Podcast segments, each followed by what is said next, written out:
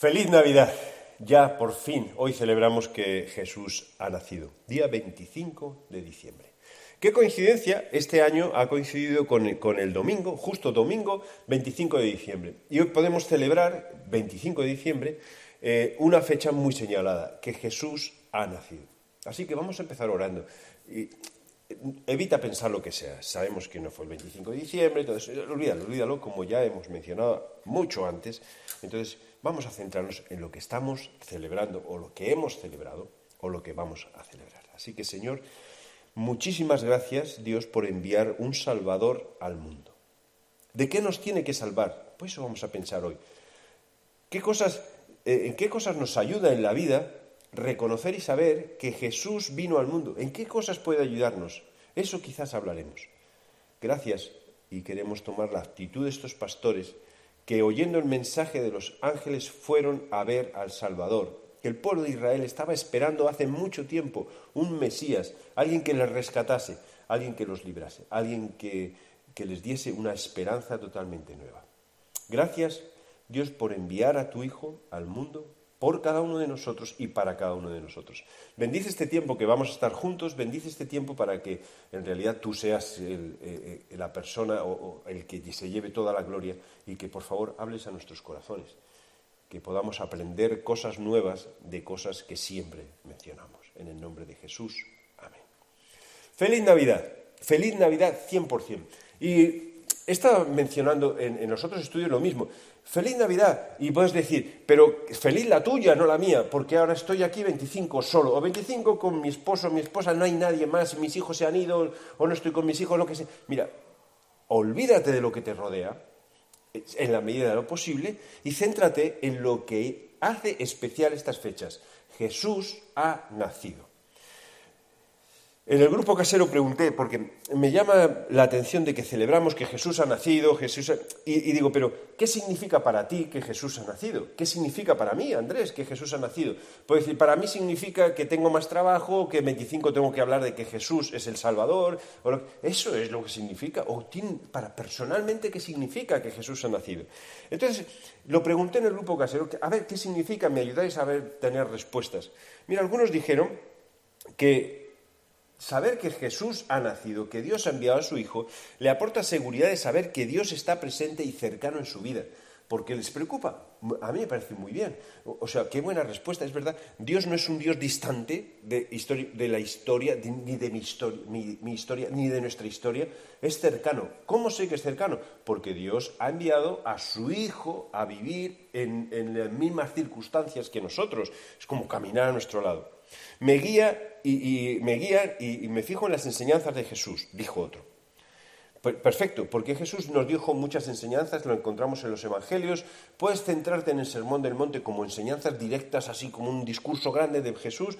Juan 17, una oración de Jesús. El Padre Nuestro, una oración de Jesús. Pero ves que todas las palabras nos ayudan, nos guías y pautas que después hizo que la Iglesia supiese funcionar y nosotros podemos funcionar. Perfecto. Jesús ha nacido y Jesús nos dio muchas enseñanzas. Pues al hacerse hombre se convierte en un Dios cercano, un padre, un amigo, y es como un hermano mayor. A mí me pareció esta respuesta muy bien. Un hermano mayor, bueno, entendemos, un hermano mayor al que hacemos caso, pero es como alguien que está a nuestro lado. Cuando decimos Padre nuestro, ya no es un Padre nuestro lejano, es un Padre que en realidad eh, eh, envió a su Hijo un Padre como cercano, decir, es que estoy a tu lado, estoy a tu lado. Un Dios que nos demostró que podemos vivir en victoria. ¿Por qué? Porque este niño, Jesús, creció y, creció y, supo pasar las tentaciones que nosotros pasamos, bien seas hombre, bien seas mujer, como ser humano dentro de este mundo, sin caer en ninguna de ellas. Un modelo de amor y cómo podemos hacer las cosas. Eso vemos en Jesús. Es que rompió tantos esquemas. Jesús en la tierra rompió tantos esquemas en cuanto a las relaciones con las mujeres, que a veces decimos que la Biblia es machista. mira, la Biblia es en realidad, ahora que está tan de moda esto de inclusión, en la Biblia no vemos el rechazo hacia ninguna persona, a ninguna persona. Lo que vemos es la sanidad de estas personas en cuanto a pecados en los que estaban viviendo.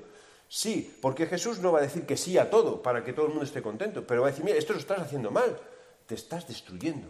te estás destruyendo. ¿Por qué no me haces caso a mí? Y Jesús lo demostró hablando con personas, personas que estaban enfermas y eran rechazadas por la sociedad. Siendo hombres, siendo mujeres, le daba exactamente igual. Personas que por su oficio, que está mal, eh, por su oficio, eh, eran discriminadas por un Mateo publicano. Eh, es, que esto es... No, Jesús le dio una nueva oportunidad. Personas que la sociedad abusaba de ellas, prostitutas que eran sanadas por Jesús personas que, habían sido encontradas en adulterio, que según la ley, la ley, eh, tendrían que haber sido apedreadas y Jesús les dio una nueva oportunidad. Jesús rompió muchos esquemas. Jesús supo amar, pero amar como Él ama. No amar tolerantemente y todo vale, sino amar diciendo, mira, no todo vale, porque muchas cosas de las que tú consideras que están bien porque el amor está por ahí, te están destruyendo, están destruyendo tu vida, tu, relación con los demás y tu relación conmigo. Entonces Jesús es como que encauzó todo hacia una misma dirección. Vino en humildad para enseñarnos el valor más importante y también vino llamando a, aquí, resaltamos otra vez a los pastores, vino llamando a las personas humildes para decir, mira, Jesús ha venido para todos, humildes, menos humildes, no digo orgullosos, personas que socialmente podemos decir que tienen menos recursos, personas que tienen más recursos.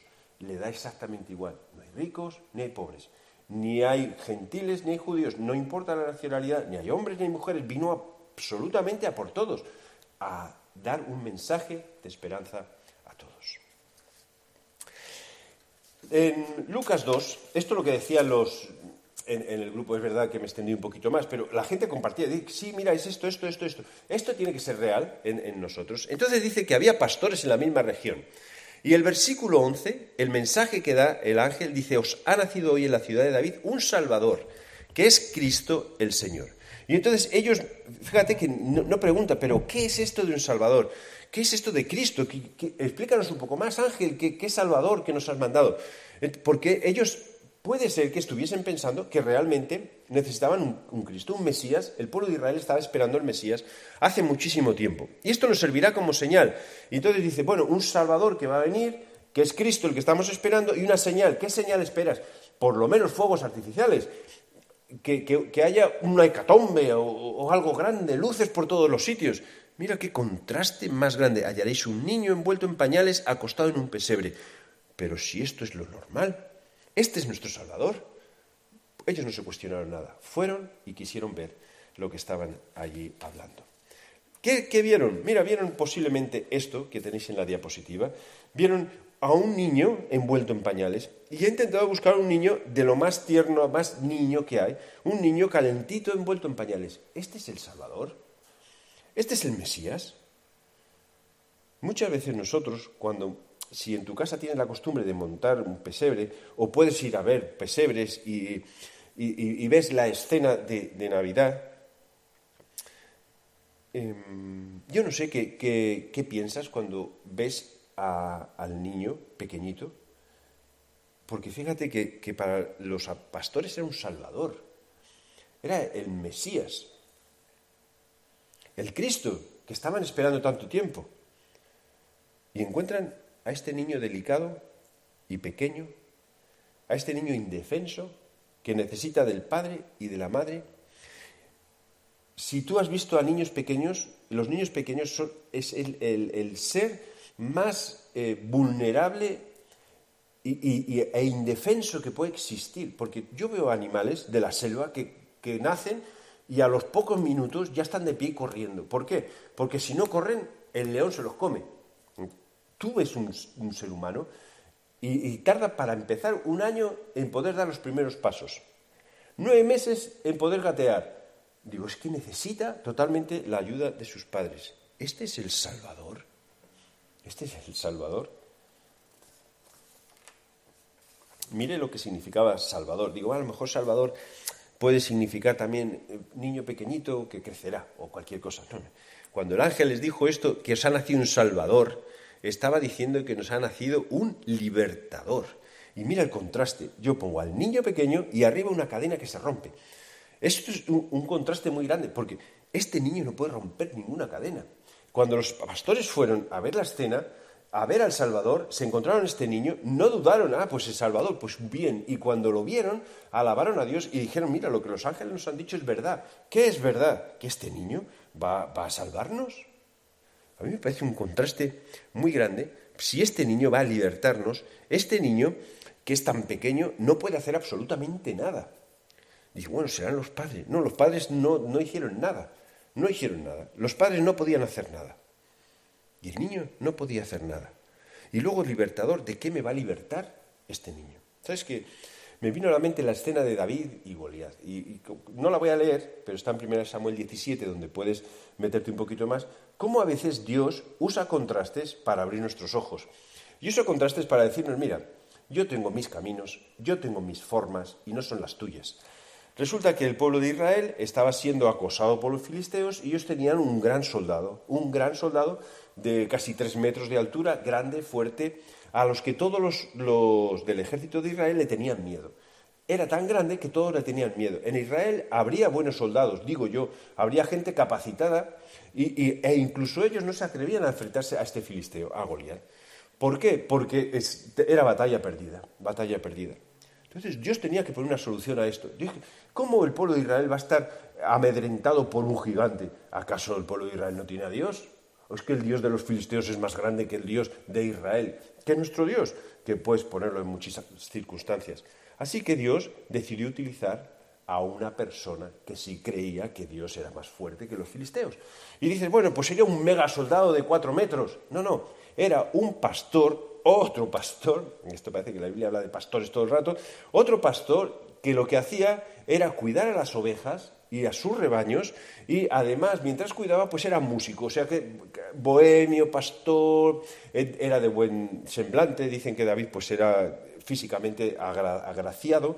Eh, entonces él fue y se enfrentó al filisteo. Y entonces la gente se reía, pero ¿cómo te vas a enfrentar tú si eres pequeño? Dije, toma, por lo menos ponte la armadura. Ni podía con la armadura. Dice que esto me, me, venía grande, ni podía con la espada. Esto todo me va grande. Yo no quiero nada, déjame, ya está cogió su arma, que era una onda, que es una lanzapiedras, cogió piedras y con eso se enfrentó al, al, a Goliat. Pequeño, grande. Niño pequeño, salvador, tarea grande. Libertador, Cristo. David venció a Goliat. Claro, todos sabemos la historia. Pues sí, David recibió las burlas de Goliat, sí, se reía, porque ¿cómo vas? ¿Me traéis un perro aquí para matarme?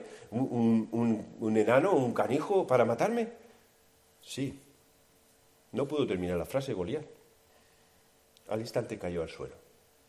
Dios utiliza pequeños instrumentos para hacer grandes cosas. Niño pequeño, salvador y libertador. Este niño creció, evidentemente, cuando era pequeño, no fue el Salvador en el sentido de poder enseñarnos. Dice, en la Biblia encontramos que Jesús crecía en sabiduría, en conocimiento y físicamente, iba creciendo, creciendo y creciendo. A los 12 años tuvo charlas con, personas y que se quedaban admirados de que supiese tanto. Y claro, vas a decir, ¿cómo no vas a saber tanto si, si es Dios? Bueno, en todo el proceso tenemos que juntar que Dios es, Jesús es 100% hombre, 100% divino. En cuanto fue tentado, fue 100% hombre que soportó la tentación. En cuanto nos enseñaba, 100% Dios, que sabía lo que, el mensaje que quería entregarnos a nosotros. Pero él mismo, cuando pasó las tentaciones, él mismo define de qué o qué tipo de salvación va a darnos. Dice que vino a Nazaret, donde había, había sido criado, en el día de reposo sábado, entró en la sinagoga conforme a la costumbre y se levantó a leer. Y se le dio el libro del profeta Isaías. Habiendo abierto el libro, halló el lugar donde estaba escrito esto. Eso es lo que define lo que, de lo que nos libera o salva Jesús. El Espíritu del Señor está sobre mí por cuanto me ha ungido para dar buenas nuevas a los pobres.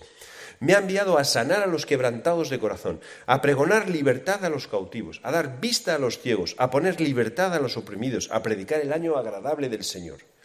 Entonces después enrolló el libro era un rollo así chiquito, enrolló, se lo dio al ministro y se sentó. Y los ojos de todos en la sinagoga estaban fijos en él. ¿Sería que habían entendido la autoridad con la que Jesús estaba leyendo esto? ¿Sería que habían entendido que Jesús estaba diciendo esto de él mismo? Y a la vez lees esto y dices, bueno, el Señor está sobre mí y me ha, enviado al mundo para esto. Mira el, cómo pinta el mundo de, una forma tan, voy a decir, pesimista. Porque uno puede decir, bueno, entonces quiere decir que hay personas que, pobres que necesitan, aquí no es pobre económico, es pobre en cuanto a personalidad, en cuanto a, cómo somos, que necesitan buenas noticias, hay personas que están quebrantadas de corazón, hay personas que están cautivas, dos veces cautivas, dos veces libertad, hay personas que están ciegas, ya no hablo físicamente, hablo espiritualmente o incluso en tu forma de vivir, que eres ciego, no ves que vas hacia el precipicio. Es como una forma muy pesimista, por eso pongo este semidibujo ahí como un mundo que está llorando. Es como Jesús dice, bueno, he venido a traer buenas noticias, he venido a ser libertador, libertador de qué? he venido a, un mundo caótico, caótico, ¿por qué? Entonces, porque nosotros no estamos viendo el mundo, estamos viendo al mundo por fuera y parece que todo va estupendamente bien, porque en nuestra forma materialista de ver el mundo, eh, todo el mundo tiene de todo, o, vemos que hay formas de solucionar muchas cosas. Y decimos, bueno, los países pobres que no tienen nada, pero son felices con lo que tienen.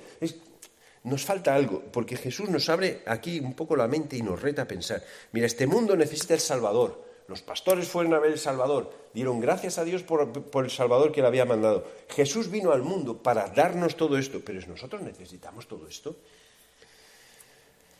Mira, vivimos atados y vivimos atascados. Es, eso es importante, porque cuando Jesús viene a salvar al mundo, no va a salvar un mundo que no necesita salvación, sino viene a salvar un mundo que necesita salvación. Y podemos pensar, ¿y en qué estamos? Si yo estoy bien, puedes estar ahora viéndome, estás sentado en tu, en tu sofá, en tu cama, lo que quieras. Yo he comido, tengo lo que necesito, me han dado regalos, he ido con mis hijos, o he ido con mis nietos, o en mi soledad estoy feliz, yo no necesito nada, pero a veces es que nos faltaría ponernos un poco las gafas de parte de Dios de ver el interior del mundo, el interior de las personas, para poder abrir nuestros ojos. ¿Por qué hay tanta gente alcoholizada? ¿Por qué hay tanta gente adicta a sustancias? ¿Por qué hay tanta necesidad a veces de escapar o de descansar o de huir? Y esta, palabra, esta palabra estrés o, o ansiedad. ¿Por qué hay suicidios? Pero dice, no hay tantos, hay más de los que tú puedes ver o pensar. Porque no tendría que haber ninguno, ninguno, pero hay.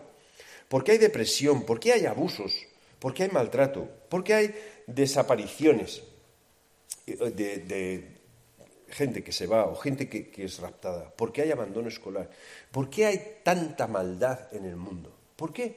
¿Por qué ocurre todo eso? Y dice, es que la culpa es de Dios. ¿Vos estás seguro de que la culpa es de Dios? Porque Dios lo que hizo fue enviar a su Hijo para que nosotros pudiésemos precisamente tener lo contrario a lo que el mundo nos está ofreciendo. Dicen, buenas nuevas a los pobres, ¿vale? Jesús quiere darnos esperanza. ¿La quieres coger, aceptar o entender? A sanar a los quebrantados de corazón. Alguien que nos sane emocionalmente. Jesús vino a eso. Alguien que nos libere de nuestra prisión donde estamos, pues estábamos cautivos. A eso, aquí mete todas las dependencias de todo todo aquello que, de lo que tu sustancia o acciones de las que tú dependas, tu vida dependa, como si, si no lo haces muero. Es que solamente nuestra vida tiene que estar dependiente o pendiente de algo. A eso vino Jesús, a que nuestros ojos se abran y sepamos dónde enfocarles. Y también a alguien que nos ayude a vivir plenamente, año agradable del Señor. ¿Por qué necesitamos un Salvador? ¿Por qué los pastores se alegraron cuando vieron a Jesús? ¿Y por qué Cristo es un libertador? Porque este mundo nos tiene atados. Y nosotros vemos lo de fuera, pero no estamos viendo lo de dentro. Así que cuando empiezas a estudiar las palabras de Jesús, empiezas a estudiar la Biblia, empiezas a estudiar lo que Él dice, tus ojos son abiertos. Yo no sabía que esto, esto estaba así, yo no sabía que esto era mentira, yo no sabía que esto era pecado, yo no sabía que esto me destruye.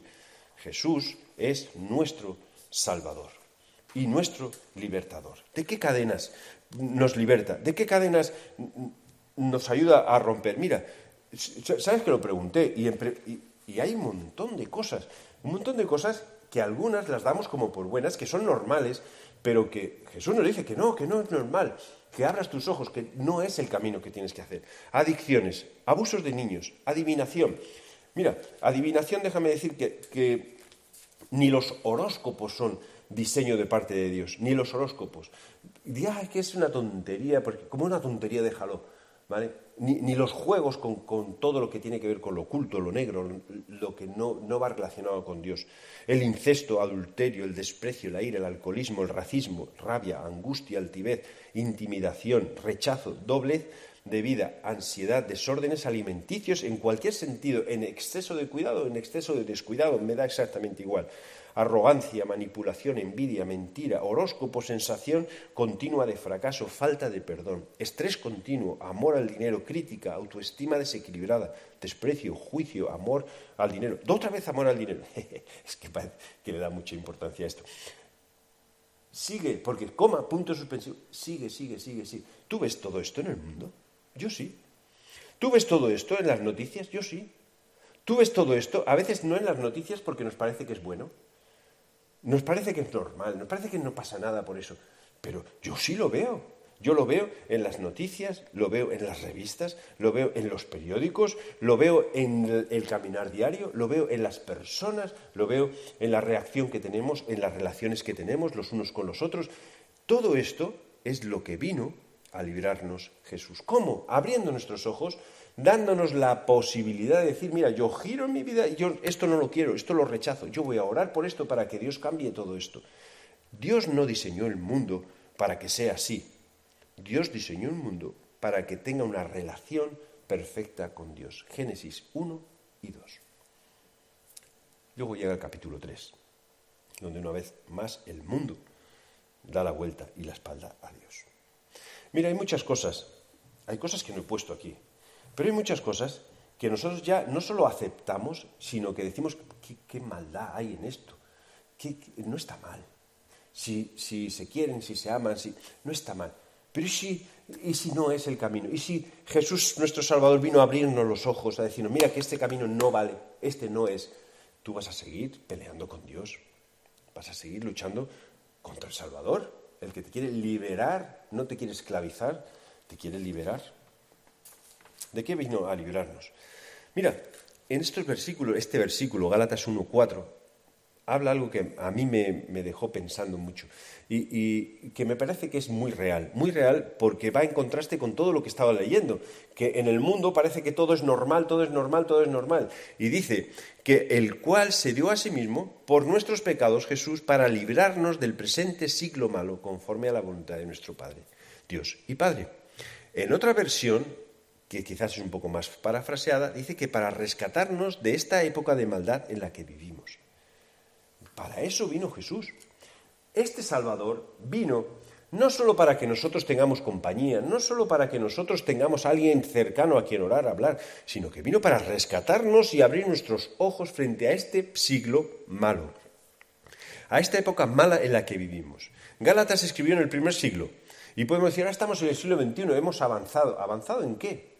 Avanzado en maldad, en disimular la maldad, en justificar la maldad, porque las noticias que vemos no son mejores que antes. Las noticias que vemos no quiere decir que el mundo ha evolucionado, como decimos, hacia un progreso perfecto y maravilloso donde hay un respeto por todas las personas, en absoluto.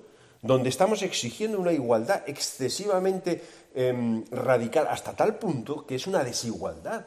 Es una, una igualdad que crea una desigualdad. Una igualdad que pone a unos por debajo de otros o a unas por debajo de otras de otros o a otros por debajo de unas, me da igual. Estamos, estamos en un mundo que, que va mejorando. Yo no veo eso. Yo veo maldad y sigo viendo que cada vez buscamos más cosas para escaparnos del mundo, de la rutina, para escaparnos de lo que tenemos que hacer día a día. Qué triste. Un, un, día o diez días para escaparte de todo un año. ¿No sería mejor que todo el año disfrutemos de lo que estamos haciendo? Y esos diez días de descanso sean como la guinda que, que, se pone encima del pastel de una vida que disfrutamos de lo que nosotros hacemos. Este siglo malo nos está llenando la vida de maldad. Y nosotros estamos cayendo como si fuésemos, pues, como, como si no hubiese otra alternativa. Seguimos el río de todo, seguimos el río del todo. Feliz Navidad, porque el Salvador ha nacido y va a abrir nuestros ojos y nos va a rescatar de este mundo malo. Por lo menos vamos a ser gotas de luz, gotas de luz gotas de luz en mitad de toda la oscuridad. No vamos a dejarnos llevar por la corriente. y vamos a poder dar otra alternativa. ¿Por qué? Porque Jesús vino a dar otra alternativa, distinta, a consolar nuestros corazones, a restaurar nuestros corazones, a abrir nuestros ojos, a darnos libertad, justo lo contrario de lo que las personas piensan. Jesús vino a darnos libertad y el mundo te ofrece libertad, libertad, libertad. Te está, te está haciendo ser cada vez más cautivo y cautivo y cautivo del pecado, de cosas para las que tú y yo no hemos sido hechos, para las que tenemos que estar peleando, constantemente peleando. No, no, que Dios nos ha llamado a otra cosa.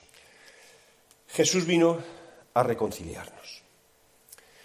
Por medio de la cruz, Efesios 2.16, reconciliar totalmente, ¿qué es lo que significa esta palabra? Reconciliar, tendríamos que traducirla, reconciliar totalmente, de forma definitiva, con Dios a ambos en un solo cuerpo. Está hablando del pueblo de Israel y el pueblo de los gentiles, a los dos, matando en ellas las enemistades. Pero no solo está hablando de un pueblo y otro pueblo, sino que está hablando de que una vez que están reconciliados, entonces reconciliarnos con Dios.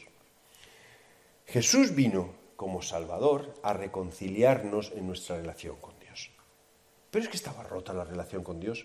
Génesis capítulo 3. Sí, estaba rota.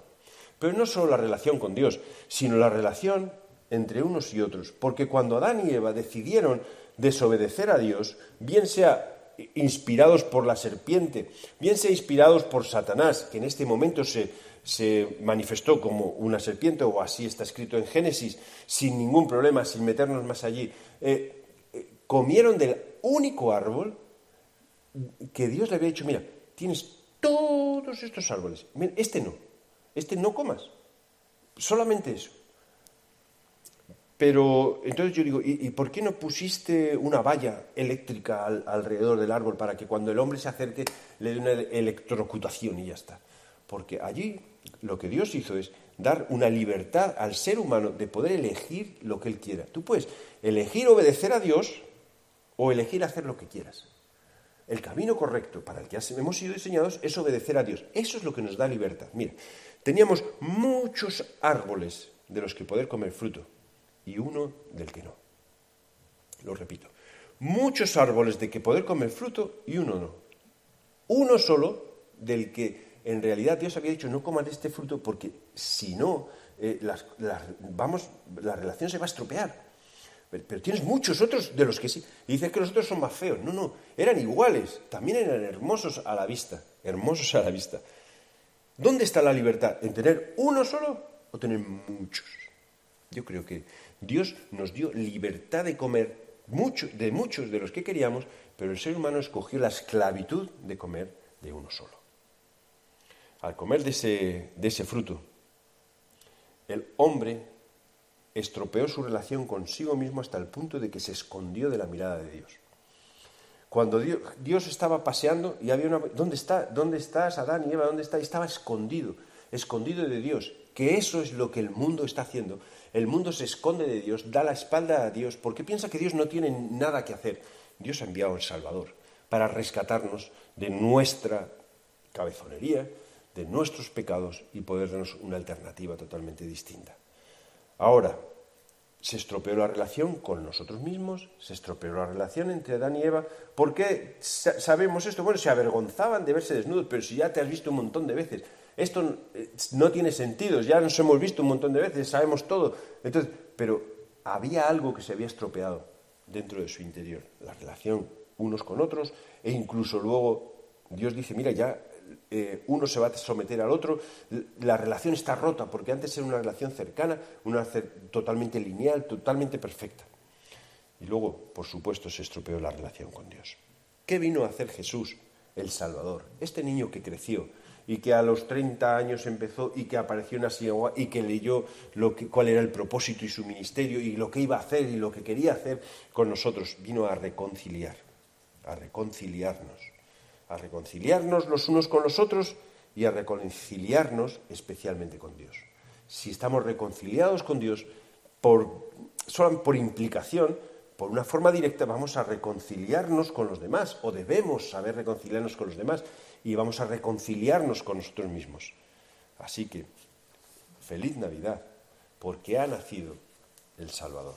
Nuestros ojos son abiertos, nuestro corazón puede ser sanado. Eh, eh, ya no tenemos que estar cautivos de nuestros pecados, de nuestros pensamientos, de, las cosas que el mundo hace, que nos arrastra, que tenemos que hacer, porque si no, eres un antiguo, si no, e, e, eres eh, lo que te quieran decir. No es que yo obedezco a lo que Dios dice, y lo que Dios dice me da libertad. Así que feliz Navidad, Jesús ha nacido. Jesús ha nacido, lo que significa que ha nacido para desatarnos, para rescatarnos y para satarnos, para sanarnos, perdón, para sanarnos. Tú tienes una relación con Jesús, ¿piensas que eres libre? Porque si no, entonces hay algo que no estás dejando que Jesús o que Dios haga en tu propia vida. ¿Piensas que tienes una relación estrecha con Dios? Si no es así, este, entonces no estás dejando que Dios, que Jesús haga efecto en tu vida o haga algo en tu vida. Hay algo en lo que estás viviendo que forma parte de la rutina del mundo, pero que no forma parte de lo que Dios quiere para ti. El Salvador ha nacido, yo veo estos pastores que cuando fueron y vieron a este niño pequeño en el pesebre, envuelto en pañales tan tiernito, pero entendieron lo que estaba pasando y se fueron alabando a Dios y había cambiado totalmente su vida y ahora es verdad que seguirían cuidando rebaños, posiblemente, pero con un corazón totalmente nuevo. Eso es lo que quiere Dios con nosotros. Jesús ha nacido, deja que ese nacimiento cambie tu vida. Haz caso a lo que Él nos enseña. Quizás nos cueste acercarnos a Él porque no sabemos cómo se hace, pues es muy fácil, es reconociendo que estamos atados al pecado. Yo quiero ser libre de ese pecado. Reconociendo que estamos ciegos, que no podemos ver o conocer la voluntad de Dios. Yo quiero conocer la voluntad de Dios. Y reconociendo que nuestro corazón está dañado y está dolido. Yo quiero que, que Jesús lo restaure, porque vino a buscar a los quebrantados de corazón. No para decir, mira, estás quebrantado, ahí te aguantes. No, para sanarnos, para sanarnos. La Navidad es mucho más que un niño nacido en un pesebre.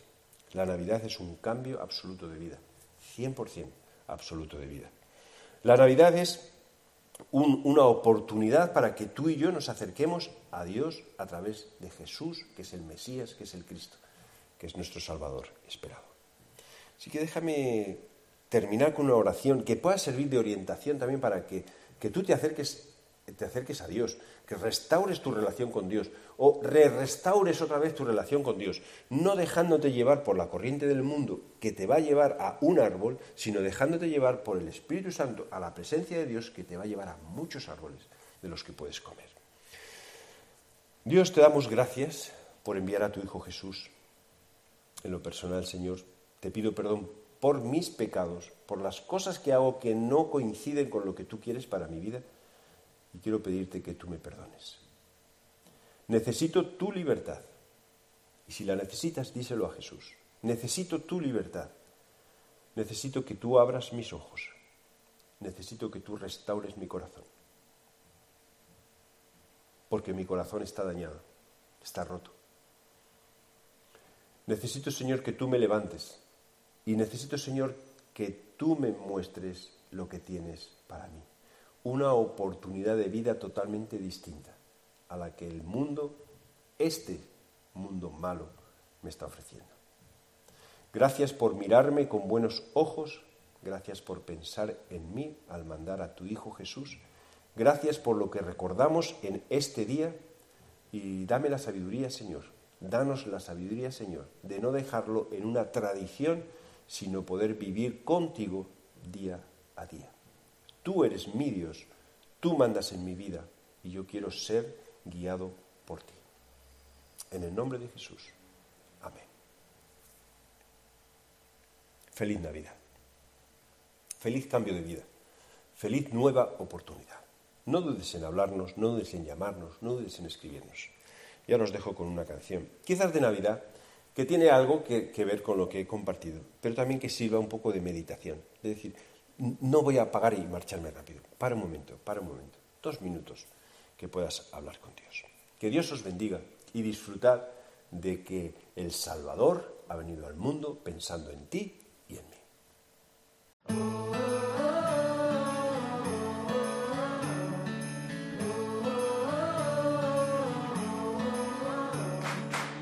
El día en que el mundo cambió Cristo Salvador nació. Escucha las voces de ángeles cantar, gloria en lo alto y buena voluntad. La luz del mundo descendió, la tierra entera se alegró. Escucha las voces de ángeles cantar, gloria en lo alto y buena voluntad. Levantemos las voces al cielo al coronar a Cristo Rey eterno. Emmanuel, Dios aquí te cantamos a ti, ha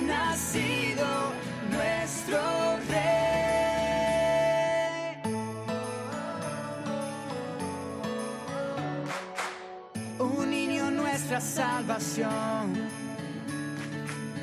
Dios a su Hijo Él envió.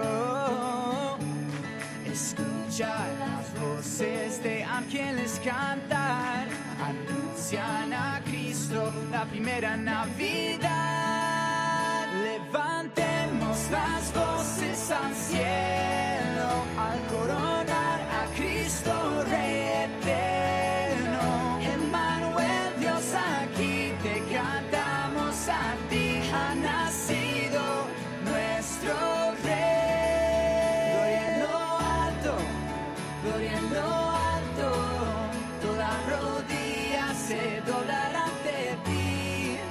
Te adoramos, te exaltamos, hoy nos rendimos postrados a tus pies. Gloria en lo alto, gloria en lo alto,